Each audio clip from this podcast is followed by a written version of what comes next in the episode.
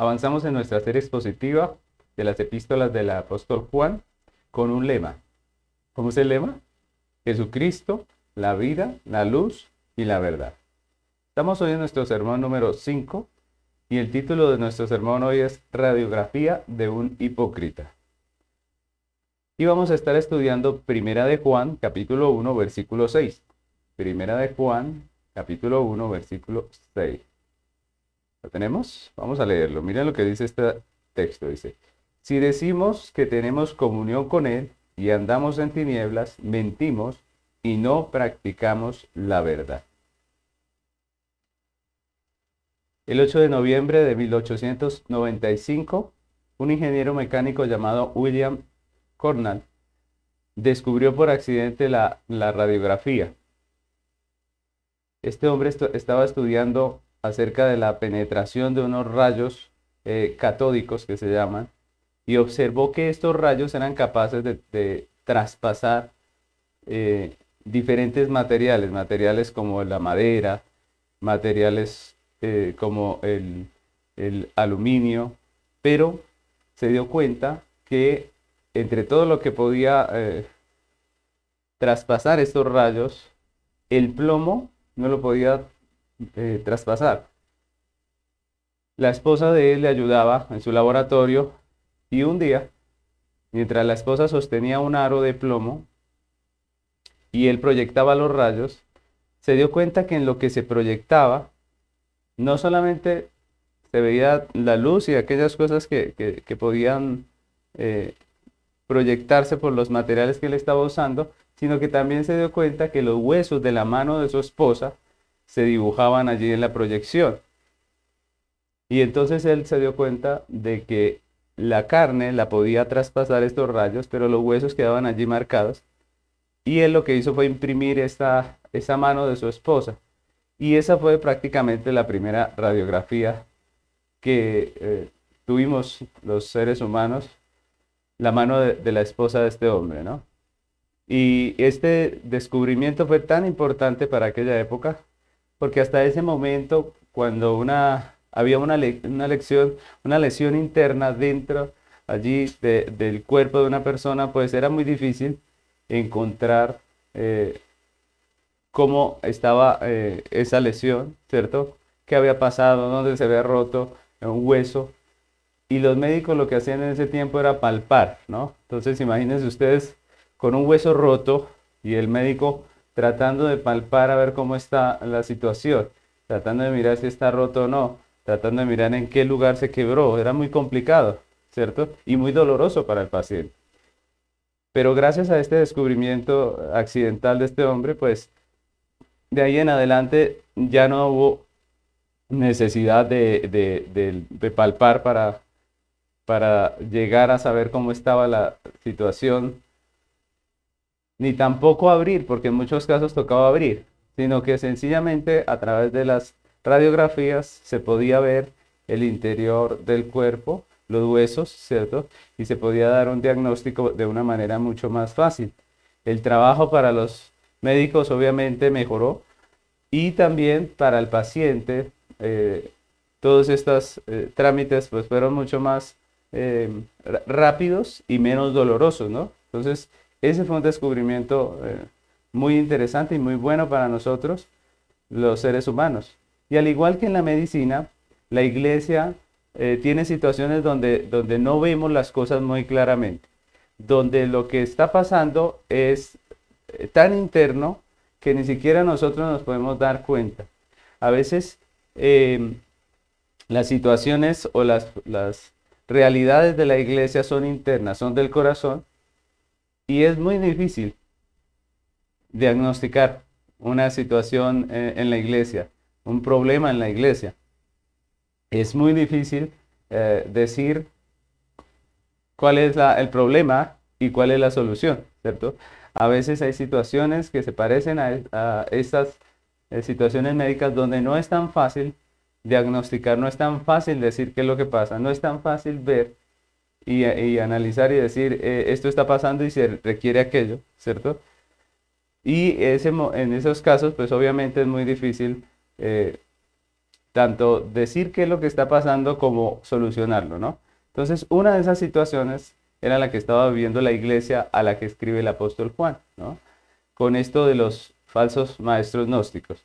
Si ustedes eh, analizan un poco la situación de la iglesia a la que escribe Juan, pues era una situación bastante incómoda y difícil, era una situación preocupante un poco, porque no era tan clara, ¿no? Por un lado estaban los cristianos verdaderos que estaban firmes en la sana doctrina, por otro lado estaban los falsos maestros que decían ser parte de la congregación, que decían ser creyentes, que decían ser incluso maestros de la palabra, y por el otro lado estaban aquellos cristianos inmaduros, digámoslo así, que todavía no entendían o no tenían bien claro cuál es la verdad y que estaban muy confundidos. Algunos ya, ya habían sido engañados y habían creído en aquellas falsas doctrinas. Y esa era la situación. Así que había un, caos allí. Y, se parece un poco al caos que se vive hoy en, en muchos lugares, en Colombia, por ejemplo, ¿cierto? Donde hay falsas doctrinas, donde muchos proclaman eh, ser ministros del Evangelio y no lo son, donde eh, se ha distorsionado tanto el mensaje del Evangelio y donde muchos han corrido detrás de, estos falsos maestros, han sido engañados y otros están muy confundidos con relación a qué es la verdad en medio de todas estas eh, cosas, ¿no? Entonces, hay una situación actual muy parecida a la que el apóstol nos presenta aquí. Y es en medio de esa situación que estaba pasando allí en la, en la iglesia que el apóstol Juan, partiendo de lo que ya nos ha estado enseñando acerca de Dios, acerca de Jesucristo y de la palabra de Dios, ahora aquí en este texto que vamos a estar estudiando hoy, nos va a explicar cómo discernir entre lo que es uno, un hombre creyente verdadero, genuino, y un hipócrita. ¿Cierto? Es lo que nos va a enseñar hoy el Señor a través de, el apóstol Juan en esta epístola. En el versículo que vamos a estudiar hoy, Juan nos presenta lo que podríamos llamar una radiografía de un hipócrita. Y en el versículo que vamos a estar estudiando eh, el próximo domingo, pues si Dios nos lo permite, vamos a estar viendo lo que es la radiografía de un corazón regenerado, de un creyente, pero básicamente lo que Él nos está dando con este versículo y con eh, los que vienen más adelante en la epístola es enseñándonos a discernir, dándonos discernimiento, ¿no? Dándonos entendimiento. El texto que estamos estudiando hoy nos va a mostrar, nos va a enseñar tres características de un hipócrita. Tres características de un hipócrita. Y es muy interesante porque no se trata eh, de juzgar, como vamos a estar viendo en, medio de, la eh, eh, exposición de, esta, de este versículo, sino que se trata de que nosotros adquiramos madurez y podamos nosotros discernir cuando nos quieren engañar. Y vamos a empezar con la primera de esas tres características. La primera característica que encontramos aquí en este texto es que una persona falsa, una persona hipócrita, primeramente profesa comunión con la luz. Es lo primero que nos dice el texto. Si ustedes eh, recuerdan el texto que estamos estudiando hoy, nos dice que este hombre presume ser un creyente. El texto empieza hablando de la presunción de un hombre que dice tener comunión con él, ¿cierto? Dice, si decimos que tenemos comunión con él, dice el apóstol, ¿cierto? Ahora, ¿a quién se refiere el apóstol cuando dice él? Recordemos que él ha venido hablándonos de alguien, ¿de quién será? De Dios. ¿Recuerdan? Juan dijo, Dios es luz y no hay ningunas tinieblas en él. Y ahora dice, si decimos que tenemos comunión con él, ¿cierto? Ese él es Dios, ese él es Cristo, ese él es su palabra, ¿cierto? Es lo que, lo que vimos hace ocho días, ¿recuerdan? Y de eso hablamos en nuestra última enseñanza de quién es Dios, de, que Él es luz. Recuerdan que hablamos y aprendimos que Dios es luz porque Él es la verdad y la moral absoluta. Vimos que Jesucristo es luz porque Él nos revela la verdad y Él es el único que puede dar vida al hombre que está muerto en sus delitos y pecados. Vimos que la palabra de Dios es luz porque ella es la única norma de fe y conducta para el creyente. De eso estuvimos hablando los ocho días. Y es sobre eso que el apóstol va a construir la enseñanza que nos va a dar en, esta, en este texto. Una palabra importante dentro de este texto es la palabra comunión, que ya la habíamos visto. ¿Recuerdan qué es la palabra comunión? Dijimos que es la palabra koinonia en griego y dijimos que nos habla de tener como en común, ¿cierto? Tener en común con alguien, ¿cierto? Nos habla de compartir mutuamente y de estar unidos. Y aprendimos que cuando Juan habla de tener comunión con Dios, que lo hace muy seguido en, en sus epístolas, pues lo que nos está hablando es acerca de estar unidos con Dios por medio de la redención en Cristo. Eso ya lo vimos, ¿cierto? Y vimos que esa unión de los creyentes con Dios, esa unión que tenemos en Cristo con Dios, pues es la que finalmente nos va a permitir estar unidos a nosotros como hermanos, ¿cierto? Es la que nos va a dar una unión como hermanos, una unión fraternal. Eso ya lo aprendimos eh, anteriormente.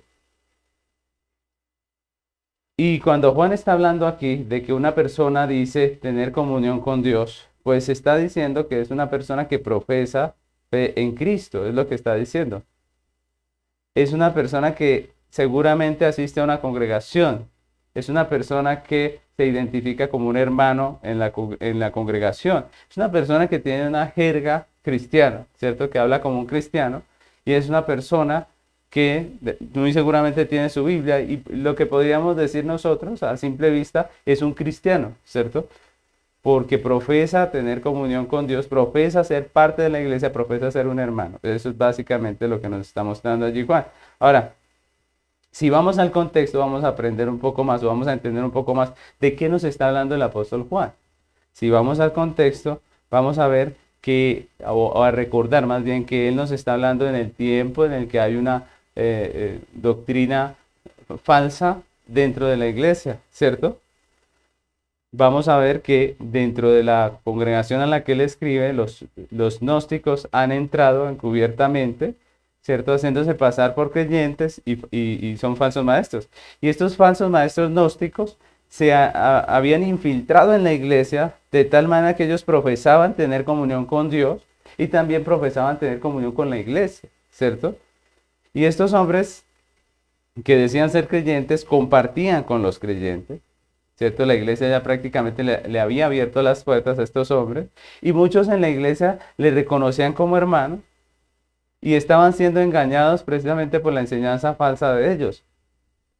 Así que el propósito del apóstol Juan aquí en este, en este versículo es hablar precisamente de ellos. Cuando Juan nos habla acerca de esta persona que dice ser creyente, pues nos está apuntando precisamente a ellos. El propósito de esta carta es aclarar esa situación.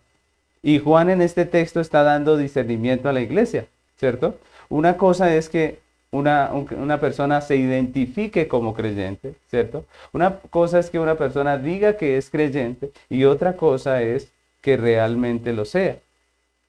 Y lo que Juan nos está recordando es lo mismo que la Biblia nos enseña a través de toda la historia de redención, que una profesión de fe no es garantía de un verdadero cristianismo, ¿cierto? Una profesión de fe no es garantía de un verdadero cristianismo. Y en Mateo capítulo 3, versículo 9, cuando Juan el Bautista anuncia la llegada de Jesús, del Mesías, confronta a los judíos acerca de la realidad de su conversión. En muchos textos hay esta confrontación en la Biblia, pero aquí Juan el Bautista lo que hace es confrontar a los judíos con la realidad de su conversión. Y en Mateo capítulo 3, versículo 9, miren lo que dice eh, Juan el Bautista. Dice, y no penséis dentro, no penséis decir dentro de vosotros mismos, a Abraham tenemos por padre, porque yo os digo que Dios puede levantar hijos de Abraham aún de estas piedras, ¿cierto? Miren cómo el, eh, Juan el Bautista dice abiertamente, no piensen ustedes decir que son hijos de Abraham, porque Dios puede hacer hijos de Abraham aún de las piedras, ¿cierto? Y les está diciendo, ustedes dicen ser hijos de Abraham, pero no lo son. Es la, confrontación que está haciendo Juan el Bautista aquí. Y el mismo Jesús también cuando él viene a esta tierra y está en medio de esta tierra y tiene, cumple su ministerio aquí en la tierra, también confronta continuamente a los escribas y los fariseos y les llama hipócrita. Y hay muchos textos en los evangelios en donde podemos ver a Jesús diciéndole a este, a este grupo de personas que eran prácticamente la élite religiosa, los fariseos, los escribas, les amonesta y les dice hipócritas, ¿no? Mateo capítulo 15, versículos 7 y 8 dice, hipócritas, bien profetizó de vosotros Isaías cuando dijo, este pueblo de labios me honra, mas su corazón está lejos de mí. Este pueblo de labios me honra, más su corazón está lejos de mí. Una profesión de labios que es falsa, ¿cierto? Una profesión de labios que no es correcta. Y es lo que eh, el texto nos dice. La palabra que Jesús más usó con estos escribas y fariseos fue esa, hipócritas. Y esa palabra es muy interesante, ya que era la que se usaba en el teatro para hablar del actor cuando en escena él personificaba eh, esa, esa otra ese personaje, ¿cierto? Que iba a interpretar, pues él lo que hacía era ponerse una máscara y hacer la representación de que él era ese otro personaje. Y esa palabra hipócrita se usaba dentro de ese contexto. Realmente luego se usó para hablar de la hipocresía como hoy en día lo entendemos, pero el, el, contexto de cómo se usó primeramente esa palabra fue para esto, para hablar del, del actor en el teatro que se hace pasar por aquel que no es, ¿cierto? Él no es el personaje que va a interpretar, pero él asume que lo es y hace todo como si lo fuera, ¿cierto? Es decir, se hace pasar por este personaje prácticamente. Y es lo que, lo que significa esta palabra, ¿no? El hipócrita es el que se pone una máscara para aparentar lo que no es. Eso es un hipócrita. El que se pone una máscara para aparentar lo que no es. Así que la profesión de fe de una persona no asegura que realmente sea creyente. La profesión de fe de una persona puede responder a dos opciones. O es una auténtica declaración de lo que hay en el corazón, ¿cierto? De la persona que ha sido eh, transformada, redimida por la gracia del Señor. O también puede ser una apariencia, ¿cierto? Puede ser solamente una careta, una declaración hipócrita de alguien que se hace pasar por creyente, pero que en realidad no lo es. Y, y que tiene un fin egoísta. Ahorita lo vamos a ver. Y en el caso de los fariseos, y, perdón, de los falsos maestros de la iglesia gnóstica, pues esa era una realidad. Ellos estaban aparentando ser lo que no eran. Y por eso Juan, más adelante, nos advierte, nos llama la atención. Miren, primera de Juan, capítulo 4, versículo 1. Dice este texto. Primera de Juan 4.1 dice, Amados, no creáis a todo espíritu, sino probad los espíritus si son de Dios, porque muchos falsos profetas han salido por el mundo. Miren la advertencia de Juan. Juan no dice, créanle a todos los maestros que vengan. No, él dice, cuidado, ¿cierto? Cuidado. No crean a todo espíritu. Cuando está hablando de espíritu, están hablando de, de los hombres, ¿cierto? Y está diciendo, no le crean a cualquiera, sino que los prueben, ¿cierto? Prueben, porque muchos falsos maestros han salido por toda la tierra. Y esto es importante aclararlo porque yo creo que tampoco podemos caer en ningún extremo, ¿no? Por un lado no podemos vivir desconfiando de todos los hermanos y mirando cuál es el falso, ¿no? A veces hay personas que se, creen muy espirituales y andan buscando el falso, ¿no? Andan buscando eh, a quién acusar de falso, a quién acusar de hipócrita. Y eso no está bien, porque esa no es nuestra misión. Cuando nosotros escuchamos eh, un llamado de atención como este, primeramente, ¿a quién debemos mirar? ¿A quién debemos apuntar? A nosotros mismos, ¿cierto? Jesús nos enseñó eso. Jesús nos enseñó que antes de apuntar a un hermano, primero debemos apuntar a nuestro propio corazón, ¿cierto? Que antes de mirar la viga en el ojo ajeno, eh, perdón, la paja en el ojo ajeno, pues veamos nuestra propia viga. Cuando venimos a la congregación y escuchamos una enseñanza como esta, ¿a quién debemos apuntar primero? A nosotros, ¿cierto? Entonces tampoco no podemos caer en, esa, en ese extremo de estar buscando en la iglesia a ver cuál es el hipócrita, cuál es el que no, el que no es verdadero hermano, porque eso sería eh, contrario a lo que la Biblia enseña. Además que los que se dedican a, a mirar a otros generalmente descuidan su propia vida, su propio corazón, su propia realidad. Pero por otro lado, tampoco podemos pretender que todos los que se congregan en una iglesia son verdaderos creyentes, porque eso no haría justicia a lo que la Biblia nos enseña. La Biblia advierte que la iglesia verdadera es infiltrada por falsos cristianos, por falsos maestros, que, son, eh, que no son fáciles de identificar y que causan daño y que por eso nosotros debemos estar preparados para poderlos identificar y para no caer en sus engaños o terminar resentidos, apartándonos de la congregación, de los hermanos. Muchas veces pasa eso. Viene un falso maestro, algunos eh, eh, le creen y se van con él, otros no le creen, pero en medio de todas esas situaciones difíciles que se presentan cuando hay falsas doctrinas, pues terminan resentidos con los hermanos, con el pastor, con uno y el otro y terminan yéndose. Y ninguno de los dos casos es bueno, ni, ni el que se fue engañado ni el que se fue resentido porque ambos se dejaron afectar. Los creyentes debemos aprender a, discernir para mantenernos firmes ante una situación como esta. Hechos capítulo 20, versículo 28, vamos a leer hasta el 31, dice, Por tanto, mirad por vosotros y por todo el rebaño en que el Espíritu Santo os ha puesto por obispos, para apacentar la iglesia del Señor, la cual él ganó por su propia sangre porque yo sé que después de mi partida entrarán en medio de vosotros lobos rapaces que no perdonarán, el rebaño, y de vosotros mismos se levantarán hombres que hablen cosas perversas. Miren lo que dice de vosotros mismos, dice, para arrastrar tras sí a los discípulos. Por tanto, velad, acordaos que por tres años, de noche y de día, no he cesado de amonestarnos, amonestar con lágrimas a cada uno. Este es el apóstol Pablo escribiéndole a los ancianos de Éfeso. Y le dice muy claramente, dice, yo sé, no, no, él no dice de pronto, no, él dice, yo sé que después de mi partida se levantarán hombres que impíos, malos, perversos, que no perdonarán el rebaño, dice.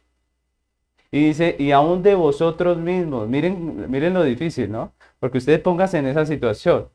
Cuando viene alguien de afuera y, pretende meter cizaña, pues es mucho más difícil que cuando sale de, dentro de nosotros, ¿no? ¿No les parece? Es un hermano, es alguien al que apreciamos, es alguien que, a quien tenemos como un hermano que aprendemos a amar, porque en, en la iglesia aprendemos a amarnos los unos a los otros, y, termina siendo alguien que divide y destruye. Y eso es muy difícil. Son situaciones, como decíamos eh, en el caso de la radiografía y eh, situaciones donde a muchos les queda difícil discernir. Muchos no entienden qué es lo que está pasando. muchos se confunden en situaciones de esas. Y Pablo les advierte, aún de, dentro de, vosotros se levantarán hombres que hagan daño, ¿cierto? Que hablan cosas perversas y que arrastran a los discípulos hacia el engaño, hacia la mentira. No podemos ignorar estas advertencias, mis hermanos. La pregunta es, si los falsos también profesan tener la verdad. Así como eh, vemos aquí, ellos también profesan ser creyentes y se meten dentro de nosotros de una manera que son difíciles de identificar. La pregunta es cómo lo reconocemos nosotros. Y ahí es donde viene nuestro segundo punto, nuestra segunda característica. La segunda característica que nos da el apóstol Juan acerca de los hipócritas es que andan en tinieblas, ¿cierto? Andan en tinieblas. Lo segundo que dice el apóstol con referencia a esta persona es que a pesar de que profesa tener comunión con la luz, que es Dios, ¿recuerdan? Él anda en tinieblas.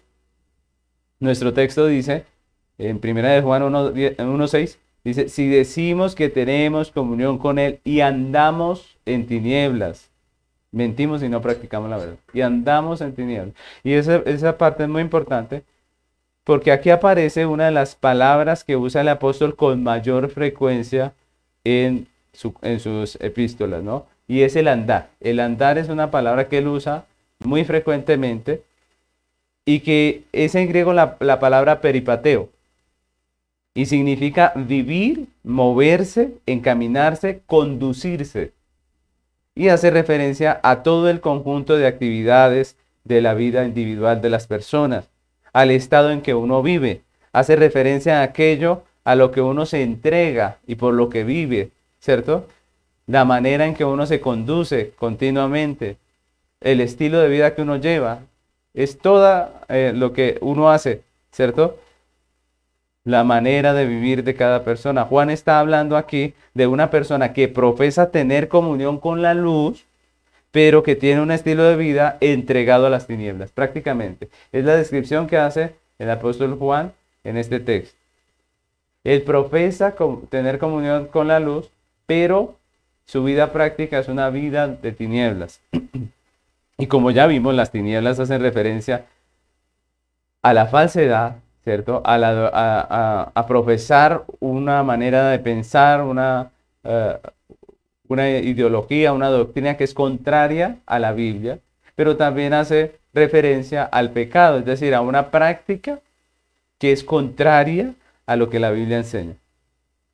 Y esa es una descripción muy acertada de los falsos maestros gnósticos, que no solamente profesan una doctrina contraria al verdadero evangelio, sino que además manifiestan una vida que es inmoral, que es contraria a lo que Dios nos manda en el evangelio. Entonces, los, eh, falsos maestros contradicen su afirmación de, que ellos eh, están en luz o andan en luz, de que ellos tienen comunión con Dios, comunión con la luz. Lo contradicen con su enseñanza contraria al Evangelio, pero también con su práctica inmoral que es contraria también al Evangelio. Entonces los falsos maestros contradicen sus afirmaciones con su vida y con su doctrina. Y recordemos que la fe bíblica y la, y la vida y la, en santificación, pues podemos decir que es un regalo de la gracia de Dios. Es decir, esto no es el esfuerzo de un hombre, ¿cierto? La vida cristiana, el entender la verdad, el caminar en la verdad, el creer en la verdad y el practicar la verdad es un regalo de la gracia de Dios, porque nosotros somos pecadores. Si fuera por nosotros mismos, nunca habríamos seguido esta doctrina. Y si fuera por nosotros mismos, no conformaríamos nuestra vida a esta doctrina mm, bíblica del Evangelio. No la conformaríamos, porque somos pecadores. Pero es la gracia de Dios, el regalo de la gracia de Dios la que nos permite creer en la verdad y caminar en la verdad. Y eso es, precioso, eso es la misericordia de Dios. El apóstol Pablo lo dice en Efesios capítulo 2, versículo 1, dice, Efesios 2.1, y Él os dio vida a vosotros cuando estabais muertos en vuestros delitos y pecados. Y más adelante dice en el versículo 8 hasta el 10 dice, porque por gracia sois salvos por medio de la fe, y esto no de vosotros, pues es don de Dios, no por obras para que nadie se gloríe. Porque somos hechura suya, creados en Cristo Jesús para buenas obras, las cuales Dios preparó de antemano para que anduviésemos en ellas. Y este texto es claro porque dice dos cosas. Dice que la, la fe es un regalo, es una gracia de Dios. Creemos como queremos por la gracia de Dios. Pero también dice que las obras Dios las preparó de antemano para que anduviésemos en ellas. Y eso es muy claro, ¿no? Y este es el punto en el texto que estamos nosotros estudiando. No puede una persona que tiene comunión con Dios, que es un seguidor de Cristo, que es la vida, la luz y la verdad, vivir como una persona muerta en sus delitos y pecados no puede amar las tinieblas, no puede conformar su vida al, mundo y olvidarse del Evangelio, ¿cierto? No puede. No puede rebelarse y vivir en oposición a los principios de Dios. Es incoherencia. Mateo capítulo 7, versículo 15. Yo quiero que leamos ese texto. Mateo 7, 15. Y vamos a leerlo hasta el 21 y observemos lo que dijo el Señor Jesucristo con respecto a esto. Dice Mateo 7:15, guardaos de los falsos profetas que vienen a vosotros con vestidos de oveja, pero por dentro son lobos rapaces. Por sus frutos los conoceréis. ¿Acaso se recogen uvas de los espinos o higos de los abrojos? Así todo buen árbol da buenos frutos, pero el árbol malo da frutos malos. No puede el buen árbol dar malos frutos, ni el árbol malo dar buenos frutos. Todo árbol que no da buen fruto es cortado y echado en el fuego. Y luego dice, así que por sus frutos, ¿qué? Los conoceréis. Y miren lo que sigue diciendo, dice, no todo el que me dice, Señor, Señor, entrará en el reino de los cielos, sino el que hace la voluntad de mi Padre que está en los cielos. Y notemos, mis hermanos, que en esto que está hablando el Señor, en esas dos analogías que nos muestra en este texto Jesús, no se trata realmente de lo que nosotros hacemos, sino principalmente de lo que nosotros somos, ¿cierto? Aunque el lobo se vista de oveja, es un lobo. ¿Cierto? No importa de qué se disfrace, el lobo sigue siendo lobo. Si se disfraza de no importa, él sigue siendo lobo. Lo que nos vemos en la primera analogía. En la segunda nos muestra un árbol, ¿cierto? Y nos enseña que un árbol da fruto de acuerdo a lo que es. De acuerdo a lo que es. Es decir, el problema no es el fruto, sino es el árbol. Y eso es importante. En el caso del hombre, el problema no es solo lo que hace, sino lo que es. Sí, obviamente que hay problema en lo que hace, pero la razón de lo que hace es lo que él es, ¿cierto? Es un hombre muerto en sus delitos y pecados. Eso es el hombre. Es un enemigo de Dios y es un esclavo. Esa es la realidad del hombre sin Cristo. Esa es la realidad del hombre sin Cristo. Y ese es el verdadero problema. El hombre es un pecador. Y lo que Jesús está diciendo es que nuestras obras solo vienen a ser el fruto de lo que somos. Por eso podemos identificar el hipócrita, el falso maestro, viendo su fruto, como dijo Jesús. ¿Por qué? Porque, el, como dice el, Señor, uno da fruto de lo que es, ¿cierto? Dice, no puede el el mal árbol dar buen fruto, ¿cierto? No puede. Es cuestión de lo que somos, no es cuestión de aparentar. Jesús no nos está enseñando a aparentar o a, parecer verdaderos cristianos, no. Jesús nos está hablando de nuestra realidad y es lo que debemos examinar. Jesús nos está hablando de quiénes somos en realidad. Y cuando ustedes y yo escuchamos estas palabras, pues tenemos que mirar nuestro corazón, qué es lo que somos en realidad. Porque lo que somos se va a manifestar lo, en lo que hacemos, en la doctrina que creemos, ¿cierto? En, lo que nosotros pensamos, nuestra manera de vivir, en todas las acciones que, que hacemos. Lo que Jesús está diciendo es que nuestras obras solo vienen a ser el fruto de lo que nosotros somos. No se trata de que los verdaderos cristianos no pecan. Ojo, eso hay que prestar atención a eso, ¿no? ¿no? Juan no está diciendo que los verdaderos cristianos no pecan. Porque al fin y al cabo todos somos pecadores. Unos redimidos, ¿cierto? Por la gracia del Señor y otros que están muertos en sus delitos y pecados. Obviamente el redimido es un hijo de Dios, como veremos en ocho días, estaremos estudiando un poco más el tema, pero es un pecador. Se trata de que el cristiano verdadero es un hijo de Dios, está vivo, no está muerto como el, como el que está sin Cristo. Y por tanto, Él manifiesta frutos de justicia, Obviamente el cristiano también peca también, pero cuando peca asume su responsabilidad, pide perdón y está en un proceso de santificación. Y eso es importante nosotros hacer la diferencia. El hipócrita está muerto, es un hijo del diablo, ama las tinieblas y aunque pueda aparentar una profesión de fe y una falsa piedad, como dice la Biblia, tarde o temprano se manifestarán los frutos de su pecado, de su falsedad y de su maldad. Tarde o temprano se manifestará quién es Él, ¿no? Entonces, esto lo podemos ver en toda la escritura. A través de toda la escritura, si nosotros estudiamos y hemos leído la Biblia, podemos ver esta situación en muchos casos. Nosotros acabamos de estudiar, por ejemplo, el libro de Éxodo. Y ustedes recordarán que no todos los que salieron de Egipto eran verdaderos eh, israelitas, ¿cierto? Es decir, todos no eran hijos de Israel, todos no eran de la nación de Israel. Muchos se pegaron por, por, eh, intereses egoístas al pueblo de Dios. Pero lo que aprendimos a través de, la enseñanza de Éxodo es que por el camino, en medio del desierto, el corazón y la naturaleza de estas personas empezó a, a aflorar y ellos empezaron a mostrar su rebelión, su rebeldía, ¿cierto? Ellos empezaron a mostrar que no creían en el Dios de Israel, que eran unos impíos, y lo que vemos tristemente es que como en el caso de Juan, de la epístola que estamos estudiando, muchos verdaderos eh, creyentes, muchas personas que sí eran parte del pueblo de Israel, pero que eran inmaduras, se dejaron convencer de estos impíos apoyaron a estos impíos y finalmente ellos vienen a ser castigados por Dios. Ellos vienen a sufrir el castigo. Así pasa con la falsa doctrina, ¿cierto? El impío viene con su, con su maldad, con su pecado, y algunos de los creyentes se dejan llevar por estas situaciones y terminan obviamente participando no solo de sus pecados, sino también del castigo. Así que mis hermanos, el apóstol Juan nos está ayudando a crecer como creyentes, nos está enseñando a discernir.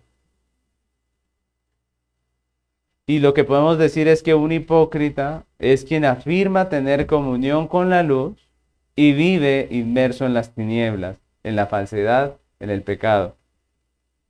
Y la tercera característica del hipócrita, la última, es que es falso. Esa es la tercera, es falso. ¿no? Lo tercero que dice el apóstol es que esa persona miente cuando afirma ser un creyente. Miente acerca de su estado. Él no es un hijo de Dios y tampoco es un hermano dentro de la iglesia. Él es un falso maestro. Como decía Jesús, él es un lobo, ¿cierto? Es un lobo, vestido de oveja, pero un lobo. Y nuestro texto dice en 1 Juan 1.6, dice, si decimos que tenemos comunión con Él y andamos en tinieblas, ¿qué dice? Mentimos y no practicamos la verdad. Mentimos y no practicamos la verdad.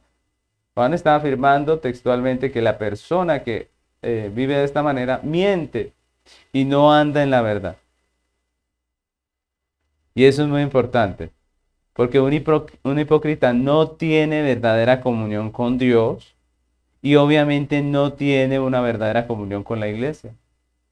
No tiene verdadera comunión con Dios y no tiene verdadera comunión con la iglesia. Y eso es importante porque a veces nos gana el sentimiento, ¿cierto? A veces nos gana los afectos. Y mis hermanos, la verdad está por encima de los afectos, ¿o no? Recordemos que hemos visto que Dios es la verdad absoluta. Su palabra es la verdad. Hemos dicho que es la única norma de fe y conducta. Y no podemos dejar eh, dejarnos llevar por sentimentalismos, por emociones, cuando lo que está en juego aquí es la verdad. Nosotros debemos confiar en lo que Dios dice, confiar en su palabra, descansar en ella y no dejarnos guiar por nuestras corazonadas, ¿cierto? Por nuestros sentimientos.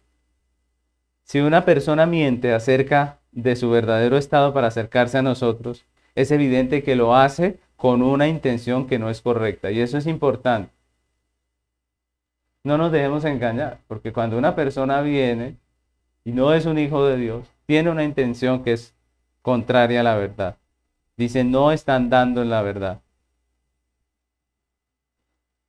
Cuando una persona se convierte y comienza a congregarse con nosotros, ¿por qué lo hace? Entonces pónganse a pensar, cuando una persona realmente se convierte, cuando Dios le ha salvado, ¿cierto? Cuando Dios le ha dado un nuevo corazón, cuando Dios la ha regenerado, la pregunta es, ¿por qué esta persona eh, se congrega con nosotros? Pues porque quiere crecer en su fe, ¿cierto? Porque ama a Dios, porque quiere glorificarle, porque ama la comunión fraternal, porque aquí crece, aquí es apoyado, Aquí ve hermanos que están pasando las mismas situaciones que ellos. Aquí es alimentado por la palabra de Dios y él anhela todas estas cosas. Pero cuando un hipócrita se acerca, ninguna de esas cosas es su intención, porque no está vivo, no es parte, no ha sido regenerado. Como dice eh, el mismo Jesucristo, dice que es un árbol malo que no puede dar frutos buenos. ¿Qué podemos esperar de él? Entonces la pregunta es, si esta persona no tiene la intención de un verdadero creyente porque no es un verdadero creyente, entonces, ¿qué está buscando? Porque no busca glorificar a Dios. Tampoco busca tener comunión con nosotros. ¿Cuál es entonces la intención de un hipócrita por la cual se acerca a la congregación? Se congrega porque el hipócrita se congrega. Y a veces es más fiel que el creyente verdadero en su, en su venida a la iglesia a veces aparenta una piedad mayor que, el, que la del verdadero creyente. Entonces la pregunta es, ¿por qué se congrega? Y aquí lo que tenemos que decir es que hay muchas razones por las que un hipócrita se congrega, pero todas ellas son egoístas y pecaminosas. En el caso, por ejemplo, de los falsos maestros como los de la iglesia a la que escribe Juan, la intención de ellos es apartar a los creyentes de la verdad para que sigamos el error con ellos, para que nos unamos a ellos a seguir en el error. Se infiltran, mire, ellos muchas veces no son capaces de ganar una persona para su iglesia, supuestamente entre comillas iglesia, ¿cierto? Para su creencia, para su eh, filosofía que manejan allá, sino que ellos se infiltran, se meten allí en medio de las iglesias y roban, sacan del redil a las personas con la intención de que sigamos sus engaños. Mateo capítulo 24, versículo 23 dice, Mateo 24, 23. Entonces, si alguno dijere, mirad, aquí está el Cristo, o mirad, allí está, no lo creáis. Porque se levantará falsos cristos y falsos profetas y harán grandes señales y prodigios de tal manera que engañarán, si fuere posible aún, a los escogidos. La pregunta es, ¿te puede engañar un escogido? ¿Cuál sería la respuesta? ¿Es posible engañar a a un escogido? Pues la respuesta es que sí. Es posible engañar a un verdadero creyente por algún tiempo, pero no permanentemente. ¿Cierto? Una persona puede dejarse extraviar por un tiempo, pero si realmente es un hijo de Dios, él vuelve al redil, como el hijo pródigo. Él vuelve y endereza su camino, porque él no puede persistir en, el mal, ¿cierto? No puede perseverar en el mal. Pero miren que él sí puede llegar a caer, sí puede llegar a, a ser engañado por un tiempo. Y obviamente en medio de ese engaño, pues va a tener sus consecuencias. Entonces no es tan así como que bueno, al fin y al cabo él volvió, sí, pero ¿cómo vuelve? La pregunta. Muchas veces vuelve después de un trato muy difícil. ¿Es posible engañar a un verdadero creyente? Sí, pero no permanentemente. Ahora, ¿es posible que un verdadero creyente sea parte de la congregación? ¿Qué dicen ustedes? Claro que sí, por un tiempo, ¿cierto? De la, digamos, de una congregación bíblica, de la congregación de Dios. Él se apartará de la iglesia verdadera, y no, me estoy, no estoy hablando solamente de una iglesia local, estoy hablando de la iglesia de Cristo, ¿cierto? Él se apartará por un tiempo, pero si es un verdadero creyente, él volverá a una iglesia bíblica, él se congregará otra vez, pedirá perdón, aceptará sus, sus errores y volverá. Pero en todo ese proceso él va a tener que sufrir las consecuencias. Y el apóstol Pablo también nos advierte de las intenciones de estos hombres que se infiltran en la iglesia la intención de los falsos maestros de desviarnos de la verdad. Dice 2 Timoteo 4, 3 y 4. Porque vendrán tiempo cuando no sufrirán la sana doctrina, sino que teniendo comezón de oír, se amontonarán maestros conforme a sus propias concupiscencias y apartarán de la verdad el oído y se volverán a las fábulas.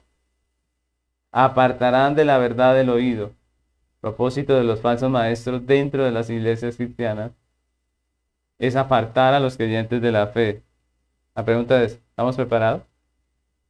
¿Cuántas veces un hombre ha entrado en una congregación, ha ganado la confianza de muchos al congregarse por algún tiempo, al hablarles de hermanito, Dios lo bendiga y todas estas cosas, y finalmente se ha causado división y se ha, y se ha salido de la iglesia con un eh, montón de hermanitos que se dejaron creer, ¿cierto? ¿Cuántas veces viene alguien, aparenta una piedad que no tiene, divide y se va con una buena cantidad de, de creyentes? Esa es la realidad. Y la pregunta es, ¿estamos preparados para una situación de esta? otros se congregan por otros motivos egoístas. Por ejemplo, hay los que se congregan por causa del dinero, o hay quienes aparentan ser pastores o maestros porque lo único que quieren es lucrarse. Esa es la realidad. Segunda de Pedro 2.1 eh, dice, pero hubo también, vamos a leer hasta el 3, segunda de Pedro 2.1 al 3, pero hubo también falsos maestros, eh, falsos profetas entre el pueblo, como habrá entre vosotros falsos maestros. Mire otra vez, ahora es Pedro el que afirma que así va a ser. Él dice, habrán entre vosotros falsos maestros, que introducirán encubiertamente herejías destructoras y aún negarán al Señor que los rescató, atrayendo sobre sí mismos destrucción repentina, y muchos seguirán su disolución. Y miren qué, qué es lo que dice aquí. Dice que son muchos. Yo no quisiera que dijera, y pocos seguirán su disolución, pero la realidad es que son muchos. Porque desgraciadamente a veces dentro de la iglesia son muchos los que no quieren estudiar la Biblia. Son muchos los que no les interesa crecer en conocimiento. Son muchos los que no se afirman. Y eso es triste. Dice, muchos seguirán sus disoluciones, por causa de los cuales el camino de la verdad será blasfemado, y por avaricia harán mercadería de vosotros con palabras fingidas, sobre los tales ya de largo tiempo la condenación no se tarda, y su perdición no se duerme. Y mis hermanos, desgraciadamente Colombia está llena de predicadores que sin ninguna vergüenza se la pasan hablando de dinero, se la pasan manipulando a las personas para que entreguen sus bienes, sus propiedades. Y eso es una tristeza. Y no son uno ni dos los que lo siguen. Son muchos. La Biblia enseña que la motivación del pastor debe ser Cristo y la extensión de su reino. Esa debe ser la motivación de un pastor. Ahora, ¿el pastor debe recibir un sueldo, un salario? ¿Qué dicen ustedes? Claro que sí. La Biblia dice, el obrero es digno de su salario. Hay, creyentes que son injustos en esa, en esa forma de pensar. O sea, ellos quieren un sueldo para ellos, anhelan que el, empleador les suba el sueldo, ¿cierto? Ellos están orando, Dios mío, que me suban el sueldo. Pero cuando se trata del pastor, eso sí que viva del milagro, ¿cierto? Que Dios lo mantenga. Pero ¿qué es lo que dice la Biblia? Antiguo y Nuevo Testamento. Dios sostiene al pastor a través de su iglesia, ¿cierto? Entonces el pastor Ah, ¿Hay que darle un salario? Claro. ¿Hay que, ¿Él se merece un sueldo? Claro, porque el obrero es digno de su salario. Pero lo que nos enseña la Biblia es que el pastor no puede usar su, su papel o su lugar de autoridad y su lugar de influencia para manipular a la congregación para enriquecerse de manera ilícita. Hoy en día se manipulan las emociones de la gente y se les hace dar hasta lo que no tienen, solo para engrosar el bolsillo de un, de un pícaro, porque no es más, ¿cierto? Entonces la Biblia enseña que estas situaciones van a pasar. Y no solamente los, los pastores pueden caer en esto de la avaricia y el egoísmo, sino que muchas veces hay personas que se congregan en las iglesias solo por sacar eh, mercados, ayudas y donaciones. Nosotros como pastores tenemos esa, realidad en, nuestras iglesias. Vienen personas a, congregarse, vienen un día y ya están diciendo, pastor, ¿y cómo hacemos para un mercado? Pastor, ¿cómo hacemos para una donación? Y mucha gente no cree en Dios, no, no teme a Dios, pero sí viene a ver si logra sacar algo de la iglesia. Pero la, la Biblia nos enseña que la iglesia está para predicar el Evangelio, no somos eh, una ayuda social ni nada por el estilo. Lo que la Biblia enseña es que nosotros debemos tener discernimiento porque cuando eh, alcahueteamos estas, eh, estas personas, pues terminamos participando de su pecado. Y terminamos nosotros siendo minados en nuestra economía por una persona que ni teme a Dios. Entonces nosotros debemos tener discernimiento. Sí, la iglesia se ayuda mutuamente como hermanos, eso lo practicamos. Pero nosotros no podemos estar, eh, estar por allí dejándonos engañar de cualquiera que venga eh, con situaciones que no tienen nada que ver con lo que la Biblia nos manda. Otros asisten por otros motivos egoístas, como eh, hay personas que vienen a conseguir mujer a las iglesias cristianas, porque en la, iglesia cristiana las mujeres son más juiciosas. Entonces vienen solamente con el fin de buscar una, una mujer. Y así como estos, hay muchos motivos que podríamos numerar aquí, ¿cierto? Acerca de las personas y, de las situaciones por las cuales los impíos vienen a culto, ¿cierto? Los impíos se sientan ahí, ni les importa, ni les interesa el culto realmente, no les interesa ni lo que se está hablando, pero se sientan ahí porque tienen un motivo egoísta, ¿cierto? Y eso es a lo que se refiere el apóstol cuando dice que tal persona miente y no anda en la verdad, no anda en Cristo, no anda en su palabra, realmente no es un hijo de Dios. Ahora, si como advierte la Biblia, caer en este engaño trae consecuencias amargas para la congregación, eso quiere decir que como creyentes debemos estar atentos y aprender a discernir, ¿cierto? La fórmula que el apóstol da es simple. La doctrina y la vida de una persona manifiestan lo que realmente es él, ¿cierto? Primeramente, una doctrina, por más piadosa que parezca, si no se conforma a lo que la Biblia enseña, es que es falsa. Sí, puede parecer muy piadosa, puede parecer muy lindo lo que dice, pero si no se conforma a lo que dice el texto, es falso. Un ejemplo son aquellos que afirman por, eh, eh, hoy en día que en Cristo los cristianos no se pueden separar por ningún motivo. Eso suena a una afirmación muy piadosa, porque está cuidando el matrimonio. Pero ¿qué dice la Biblia? ¿Que el cristiano no se puede separar por ningún motivo? No. Suena piadoso. Suena que es algo que va a proteger los hogares, pero la realidad es que eso es contrario a lo que la Biblia enseña. Porque la Biblia sí da causales de divorcio, de separación, de tal manera que ese cristiano quede libre y se pueda volver a casar. Es lo que la Biblia enseña. Entonces, la pregunta es, no es si, si suena bonito o si suena piadoso, es ¿qué dice la Biblia?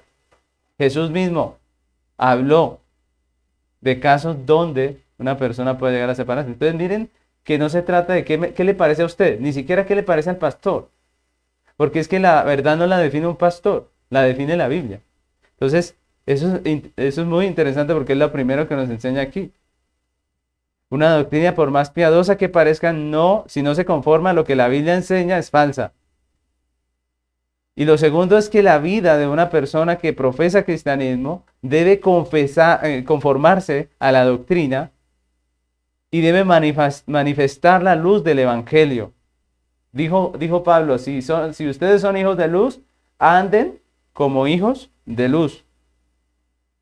Y el apóstol Pablo lo dice de esta manera en 1 Timoteo capítulo 6, versículo 3 al 5. 1 Timoteo capítulo 6, versículos 3 al 5 dice, si alguno enseña otra cosa, miren, enseñanza, si alguno enseña otra cosa y no se conforma a las sanas palabras de nuestro Señor Jesucristo y a la doctrina que es conforme a la piedad, está envanecido, nada sabe y delira acerca de cuestiones y contiendas de palabras, de las cuales nacen envidias, pleitos, blasfemas, blasfemias, malas sospechas, disputas necias de hombres corruptos de entendimiento y privados de la verdad, que toman la piedad como fuente de ganancia, apártate de los tales. Mis hermanos, para poder discernir adecuadamente si una persona es creyente o no creyente, debemos mirar que su doctrina y su vida se conformen a la palabra de Dios, al Evangelio. Pero si usted no entiende, no sabe y no crece en el Evangelio, usted no va a saber discernir. ¿Cómo puede usted entender si alguien se conforma en su doctrina a la palabra si no lee la palabra? ¿Cómo usted puede entender si la vida de una persona se conforma a la doctrina de Dios si ni siquiera estudia la doctrina, la sana doctrina de la palabra de Dios? Si le da pereza al instituto bíblico, si no, no aguanta ni siquiera un culto de una hora, una predicación de una hora porque no, no puede, se duerme. ¿Cómo vamos a crecer? ¿Cómo vamos a ser eh, creyentes firmes? Si nosotros no conocemos la realidad, la verdad, las escrituras, si no son para nosotros la fuente. Entonces, esto es importante. Necesitamos crecer como creyentes. Ahora podemos cerrar esta predicación, concluir diciendo que una profesión de fe no es garantía de un verdadero cristianismo. Es lo que hemos aprendido. Una profesión de fe no es garantía de un verdadero cristianismo. Y en esto debemos nosotros reflexionar en dos sentidos. Ojo, en dos sentidos. Primeramente, acerca de nosotros mismos, ¿cierto? Acerca de la realidad de nuestra profesión de fe, de lo que nosotros expresamos y decimos. Nosotros decimos somos creyentes, pero aquí Juan nos está enseñando y nos está mostrando que si somos creyentes, nuestra doctrina, nuestra manera de pensar, de hablar, debe conformarse al Evangelio Y nuestra vida debe conformarse al Evangelio. Debe haber una coherencia entre lo que decimos y lo que hacemos, en nuestras palabras y nuestro estilo de vida. Y, esta palabra es primeramente para nosotros como creyentes. Estamos viendo la radiografía de un hipócrita para que podamos discernir si, si primeramente nosotros hacemos parte de ese grupo de personas que profesa una cosa pero vive otra. Si somos nosotros hipócritas, si es su caso, ¿cuál es el llamado del Señor hoy? A que se arrepienta. A que se arrepienta y le pida perdón a Dios hoy. Que se arrepienta de su hipocresía, de su falsedad y hoy le pida perdón a, Dios.